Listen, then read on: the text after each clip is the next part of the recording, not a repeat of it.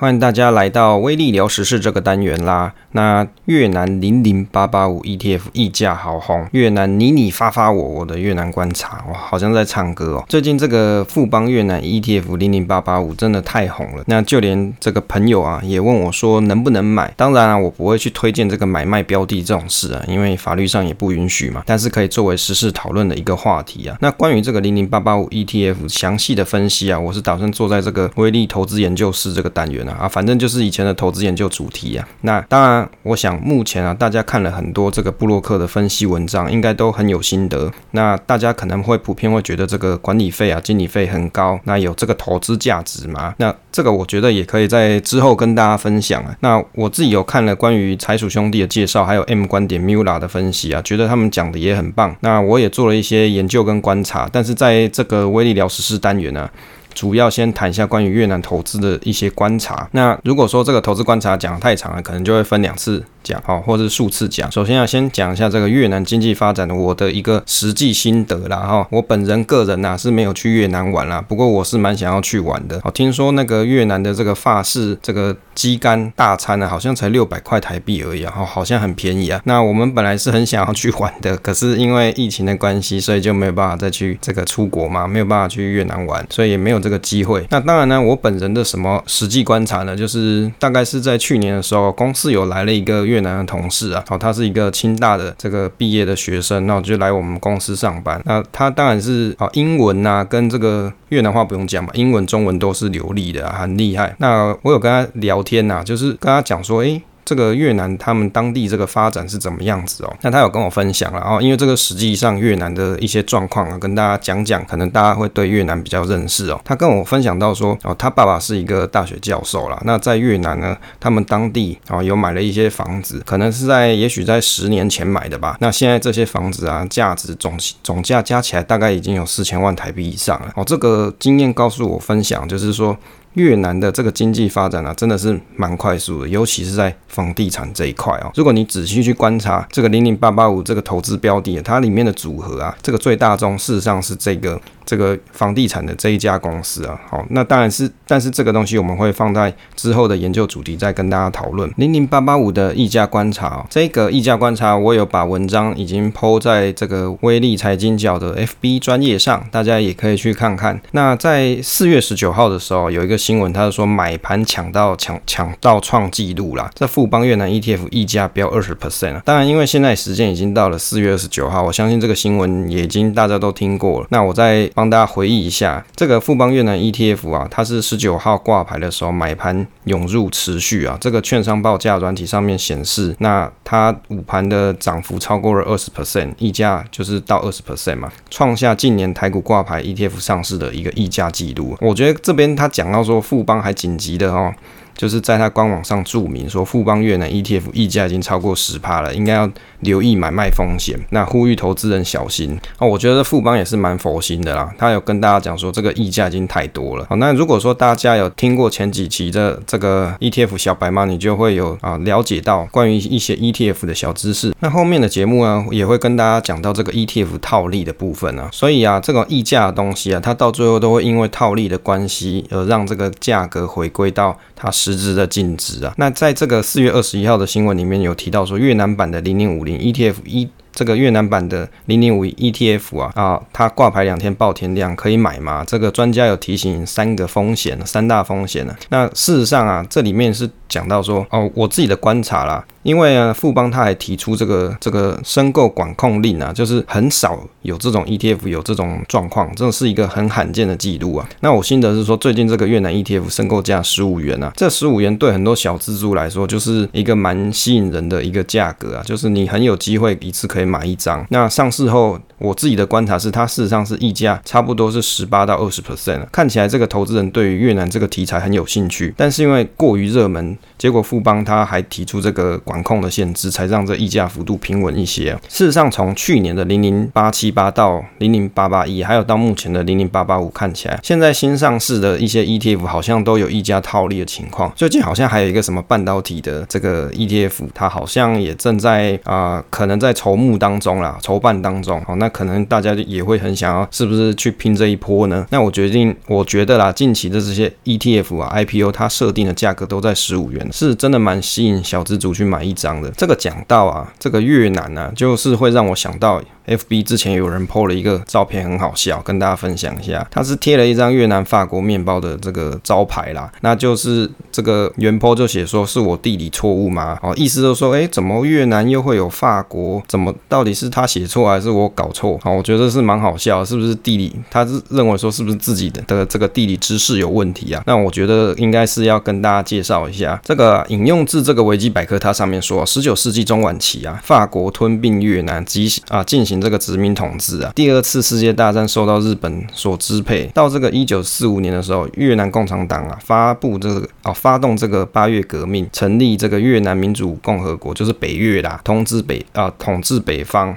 然后呢，受到这是这个中国，就中华人民共和国，跟苏联这些共产党国家支持啊，南方啊，后来呢啊，也有做了一些南北分裂啦哦，就是北方跟南方有一些分裂的状况。当然，这个美国人啊，就介入这个越南政局，支持南越啦，变成越战哦，就是那个很有名的第一第一滴血那个蓝坡有没有？就是那个越南故事嘛。啊，结果最后是美国人受不了就跑掉，就是算是一个大打败仗的概念了。一九七五年的时候，北越统一全国。一九七六年，他就改名叫做越南社会主义共和国，就是现在的越南啦。讲一下啊，越南近期的一些经济新闻哦，在四月二十一号的时候啊，这个中华民国的侨务委员会哦，他在他的官网上面有发布一个新闻，是越南引领亚洲经济复苏，二零二一年经济成长达六点六 percent。世界银行它有发布说。东南亚这个太平洋地区的经济发展的一个展望报告，简单来说，它就是做一个预测这个地区的。那越南是成长了六点六 percent，那中国大陆跟越南啊。它可能会引起这个这个东南亚太平区域的全数的经济复苏啦，那成长率将重返这个新冠病毒肺炎啊，就武汉肺炎之前的水准啊。那这个世界银行它又指出，那目前可能还需要几年啊，但是会逐步的好转。四月二十号，政府的经贸局有一个新闻，他说，二零二一年前三月，这个越南工业指数较去年同期成长了大概是五点七 percent。根据这个越南的工商部报告，目前越南的工业生产指数。属是较去年同期成长啊，三点九 percent 啊，那还有其他的细节就不赘述了。但是呢，累积到本年前三月，这个工业生产指数是比去年成长了五点七 percent。那还有像一些什么金属生产开矿呃。开采啊，这些也有一些成长。那我的心得是说，这个越南的基础建设啊，跟工业其实事实上它都在持续成长中。所以啊，富邦会发行这个 ETF 也是因为越南很有看头啦。好，因为它有一些经济的成长，尤其是什么基础建设跟工业这两种。再来呢，是跟大家分享一下这个越南的政经概况啊。为什么要跟大家分享这个？你要投资个这个零零八八五，事实上你可能根本对越南是一无所知，你只知道说隔壁的大妈叫你买，所以你就买了。但是是呢，透过我介绍一下，至少你对这个经济环境啊，这个地区啊，你是会有一些了解的。我觉得啊，其实事实上，我们台湾政府啊，这个包含像经济部啊，或是各单位，事实上他们有一些很棒的一些投资研究是不用钱的，它甚至是供。就是政府的公开资讯，你也可以去引用，你也可以下载，甚至你也可以做编修，但是就是注明一下说你是引用政府的哪一个单位的资料。那目前我们看了这个中国输出入银行哦，那大家听到中国输输出入银行，以为是中国的银行，不是，这是台湾的。好，那它是贸易俱乐部的一个网站，它有啊、公告了一个新闻呢啊，事实上是以一篇研究报告啊，就是讲这个越南政经概况。我觉得这一篇它介绍的很完整，就跟大家分享一下。当然，我有做了一些些整理啦。这篇这篇研究报告大概是在三月三十一号的时候，今年他做发布。那首先呢是讲一下说这个政治概况哦啊，事实上他这个文章非常长，我讲重点。越南大家都知道他是越南共产党了，那由这个党去管理，比如说行政、立法、司法这些机构啊。而且啊，他们很奇妙是，哎，应该也不能讲奇妙啦。事实上是现在是越南总理掌握了实质的这个政权啊，任期是五年啊，得连选连任一次。那越南的立法院、国会啊，这些是总共有五百席次，那任期也是五年。但是呢，候选人是由共产党控制的哦，就是这个决定是谁啦，谁要来当选。所以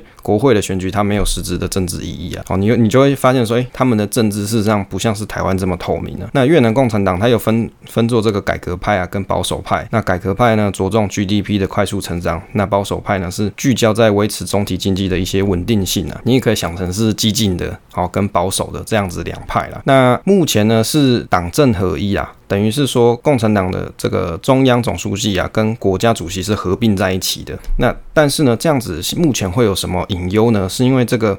阮富仲他连任总书记啊，但是他有一个隐忧是他的健康因素。那越南政治的这个战略目标，它是以创建社会主义为导向的市场经济啊。其实事实上，你可以很想很显而易见，它有一个很好的 benchmark，就是现在的中国老大哥啦。那二零二一到二零二五的这个经济成长，他们目标是六点五 percent 到七 percent 左右。那目前他们的政府直立啊，致力于啊发展市场经济跟基础建设。那为什么？就是要吸引国外的投资人进去嘛。好，那在二零三零年，希望可以迈入这个中高收入国家；到了二零四五年，希望可以晋升高收入国家，提升这个越南在全球国际舞台上的一个威望了。那二零二一年呢、这个五月之后，他们大选之后，那在一党的制度下，希望说领导人可以延续政策，让这个经济自由化。那接着是重点啊，就是经济概况跟展望啦。总体经济来看啊，越南它是凭借着它的劳动力丰沛的劳动力，不像现在台湾少子化嘛。他们那边人口还很多，而且它有丰富的天然资源，像石油、天然气、煤啊，像台湾这些都比较没有嘛。那加上它目前政治算稳定，吸引一些就是外国投资人来投资啊。那搭配上他们自己有一些改革开放啊，让这个市场经济可以导向，好，就是让这个类似这种资本市场可以发展了。那经济结构中啊，是以农业产品占 GDP 的比率啊。比较多一点，但是目前是逐年的减少了。那转向以服务业为工业为主。那在二零二一年的时候啊，服务业、工业跟像农业啊，占 GDP 的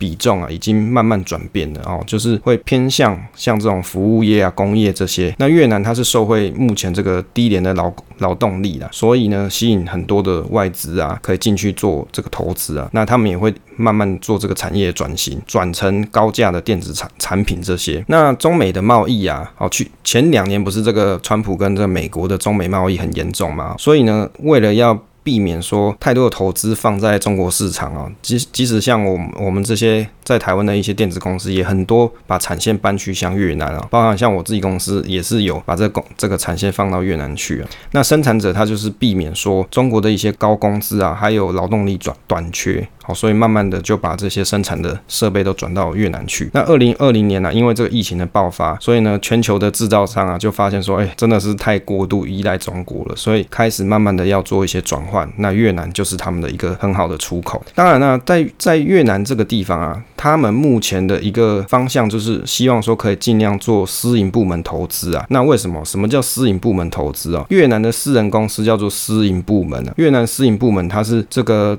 在获取资源跟市场机会啊，还有先进技术方面，目前还有一些困难点。但是呢，未来随着他们的一些公有单位慢慢民营化之后，可能这个市场会更加的活络。那预估二零二一年到二零二零年，哦，二零二一到二零二二，它的这个 GDP 成长啊，会可能会到。高达这个，比如说五点四到七 percent 左右。我觉得里面有一段是关于这个通货膨胀。那通货膨胀的部分啊，它这边提到说，预测二零二一年他们的 CPI 年增率啊大幅降至一点六 percent 啊。但是因为全球的石油价格持续上涨，还有家庭的支出加速成长，预测在二零二二年 CPI 的年成长率会到三点七 percent，但是仍低于他们的中央银行设定的四帕通膨目标。哎，反观一下，我查一下台湾现在的通膨，近两年大概也。才一点九 percent 呢。这个越南的财政情况，越南过去它实施一些扩张性的财政政策，让这个政府可以积极的做投资，促进这个经济成长。但是啊、因为国际的油价走低啊，导致这个政府的能源收入减少。那所以他们也做了一些节约的动作啦，那让这个财政赤字占 GDP 的比率可以慢慢的降低一些。二零二一年，他们逐步取消一些税收，还有政府费用减免啊，跟优惠贷款这些的财政金融措施啊。预测越南二零二一年及二零二二年的财政赤字占 GDP 比例大概会是在四点二 percent 以及六 percent 左右。那观察一下他们的外债情况跟外汇存底啊，综合而言啊，越南的外汇存底仍偏低啊，外债总额远高于外汇存底，所以可以认为说外汇存底支付这个进口能力不足。哦，这个是目前看到的一些问题点啊。综合评论一下哦，越南它实施一党制啊，执政党执政党越南共产党是它目前合法的政党。当然呢，它有一些丰沛的这个劳动力跟丰富的天然资源，还有政治稳定这些因素，所以慢慢的也有加入这个太平洋伙伴的一些协定贸易哦，就是贸易协定啊。那经商环境有做一些改善，那而且在持续做产业转型，就是从以前的这种农业时代慢慢转向了工业啊，或是服务业这些。那但是呢，他们目前也正在做，就是减少对于中国大陆的一些。依赖啦，就是中国的依赖。那借此机会吸引更多的国外企业进去越南。那预测二零二一年越南的国内生产毛额的 GDP 大概是三八一四亿美元，大概每个人呢，你去算一算，这个 GDP 大概是三千八百九十千美元啊。那事实上是属于中低所得国家，实质经济成长率大概是五点四 percent。那 CPI 年增率是降到一点六 percent。这以上就是关于这个越南的一个政经情况的一些分析啊。我觉得这篇研研究它其实内容还很多，我就是讲重点而已。我自己观察的心得是说，你在投资越南的时候，你可能还是要去想一件事情了。诶，为什么我要去投资越南？台湾难道不好吗？这是我的一个疑问啦。如果当你在想要投资其他，我相信以后哦，除了越南以外，可能还会有什么泰国 ETF 啊、缅甸 ETF 啊，或者是其他的国家的 ETF 会慢慢的出现。那当这些 ETF 在市场上很风行的时候，你应该先问你。你自己一个问题，为什么我不投资美国？为什么我不投资台湾？而我要先去投资越南呢？这是一个很好的问题。为什么？你在投资台湾的时候，你有一个很大的优势，你没有汇率风险嘛？你所持，你本来台湾人，你在台湾赚钱，你收入是台币的话，原则上你在台湾投资零零五零应该是最好的一个方式，或者是投资零零六九二零六零八这些这些 ETF 的投资整个大盘，应该是最好的方式。那为什么你要优先先去投资越南呢？那一定是。你有看好越南的哪些吸引你的